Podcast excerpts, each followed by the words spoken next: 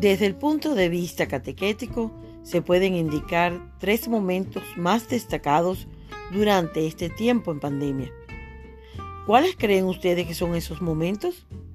En un primer momento, nos dimos cuenta de que estábamos en la misma barca, todos frágiles y desorientados, todos llamados a remar juntos y necesitados de confortarnos mutuamente.